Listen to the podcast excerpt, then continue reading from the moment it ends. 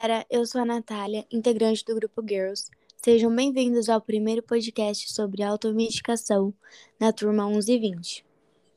Fala galera, eu sou a Thaís, também integrante do grupo Girls, e no episódio de hoje falaremos sobre automedicação.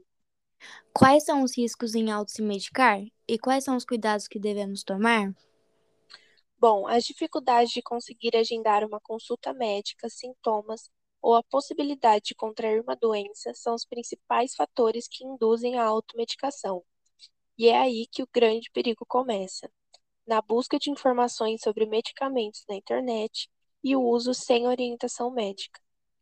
O grupo de pessoas que costumam automedicar frequentemente são os jovens entre 18 e 24 anos. 85% deles afirmam se automedicar com frequência. Logo em seguida, com 83% de frequência, vêm os adultos de 20 a 34 anos. Conforme a idade vai aumentando, a porcentagem diminui. Apenas 59% maiores de 65 anos afirmam se automedicar. Mas quais os riscos há em se automedicar às vezes?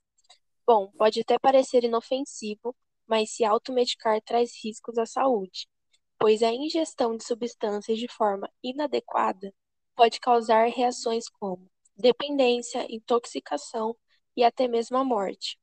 Por isso, a receita médica é importante. Ela é a garantia de que houve uma avaliação profissional para que determinado paciente utilize o medicamento de forma correta. Então, se sentirem aquela dor de cabeça chata, procure tomar um chá, um banho quentinho e relaxar, antes de tomar qualquer medicamento sem prescrição médica. É aquele famoso se persistirem os sintomas, um médico deverá ser consultado. Se cuidem, galera, lembre-se da máscara e álcool em gel, porque em tempos de pandemia os cuidados devem ser redobrados. Um beijo e até mais. Obrigada pela atenção e por todos ouvirem até aqui. Se cuidem, pessoal. Tchau.